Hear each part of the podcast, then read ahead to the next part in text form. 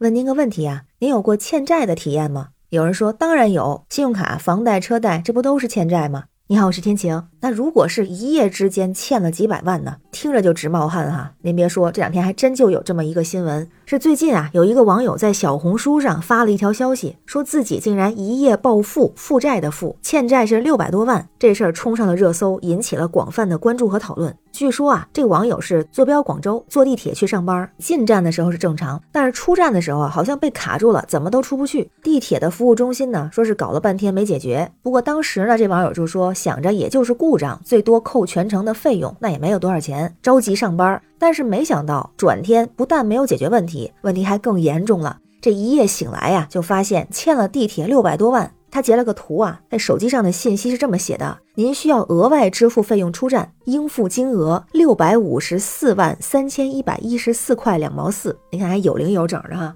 那这网友啊，当时就觉得自己是承包了一整节车厢吗？还是说请全地铁的所有人都免费坐地铁啦？不过他又一想啊，头一天不是出现那个问题了吗？觉得这就是系统出现 bug 了。那之前呢，新闻也报过类似的问题，像刷公交卡呀、刷地铁卡呀，不断扣费的情况。所以他就想着向大家求助，看看之前都是怎么解决问题的，就把这个事儿啊发到了小红书上，而自个儿呢也去到地铁部门进行协商。那广大网友看到这个消息之后啊，就觉得非常有喜感。其中有人就调侃说：“这普通人能上电视的机会可不多，包括上热搜的机会哈，千万别错过了。”有人就觉得这事儿是假的。那这位涉事的网友啊，还专门回应了说：“普通人不需要热度，不需要流量，发生这件事儿，除了觉得搞笑无语，对于我出行确实是不方便，受影响了。那你觉得是假的，就是。”假的，不需要争辩。发帖的原意呢，就是想寻求更多的帮助，结果不小心被大家关注到了，也没想到上了热搜。希望大家开玩笑归开玩笑，请保持善意。咱再看看其他网友的留言啊，都很有意思。留言区总是最精彩的，调侃的比较多。你这是偷了几节车厢被抓了吗？还是说坐着地铁去了火星一趟啊？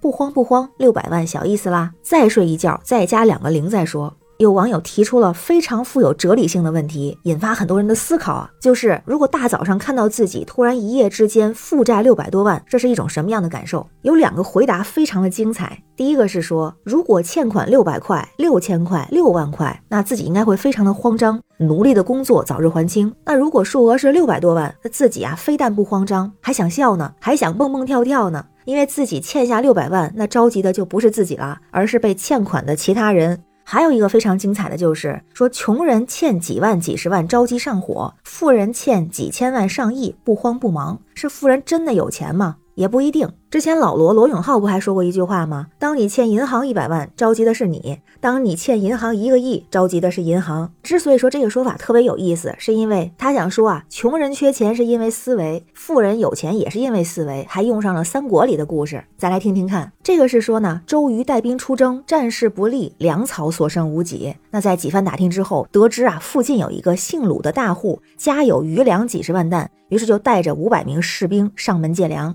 周瑜开门见山的向这位鲁大户道明来意。那这鲁大户看到周瑜呢，文质彬彬的，挺好说话。不过看到他身后有五百名全副武装的士兵，觉得有点害怕。那这鲁大户是个明白人啊，直接就带着周瑜去了粮仓。仓中有三座小山一样的大米，足够周瑜的全部士兵吃上半年。那最后呢，鲁大户很爽快的借了周瑜三分之二的粮食。这次事儿之后啊，这两个人成了朋友，而且啊，周瑜邀请鲁大户到他的阵营，成了后勤的主管。那几个月之后，周瑜的粮草又不够了。这回呢，还没等周瑜说，这鲁大户率先就来说了：“上次借给你的粮食，只有一小部分是我的，其他都是附近的村民寄存在我家的。那现在他们找我来要，我该怎么办呀？”周瑜听完之后，哈哈一笑，就说：“这事儿好办，我借给你五百个士兵，你再去找周围大户借一次粮就行了。”这鲁大户没听懂，那周瑜呢是扶耳上前低语了几句，鲁大户明白了，带着兵符就离开了。转天，鲁大富带着这五百个士兵到附近大户家中啊，一一借粮。那您说这些大户借给他了吗？哎，借给他了。为什么呀？一个是人家家大业大，而且啊都是聪明人，就算是不给鲁大户面子，也得给他身后的这五百个士兵面子。所以鲁大户借粮的事情非常的顺利。几天过后，附近的这些村民，也就是债主，来找鲁大户索要存粮了。鲁大户怎么做的呢？先把他们带到自己的粮仓，让他们看到里面的粮食，这些粮食都是后来借来的那些啊，然后就对他们说。你们随时可以拿走自己的粮食，但是现在兵荒马乱，出门被抢了，或者是放在家里被偷了，可没地儿说理去。当然呢，你们也可以取出一部分供日常所需，那其他大部分存粮啊，还是放我这儿，因为我这边有军队把守，能保证绝对的安安全。那村民们一听，觉得非常有道理。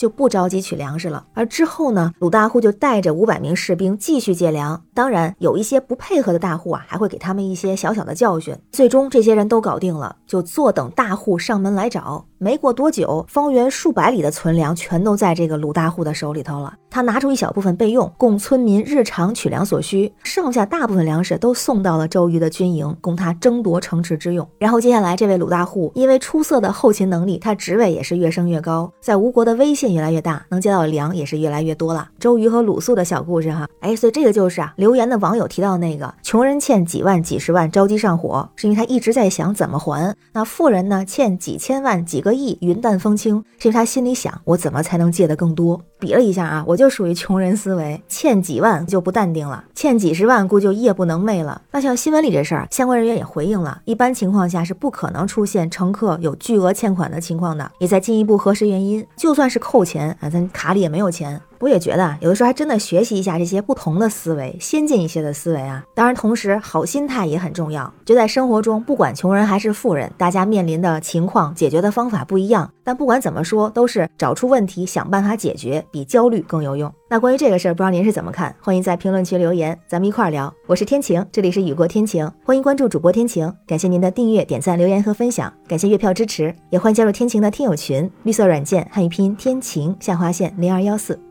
让我们一起加油，给生活加点小智慧。拜拜。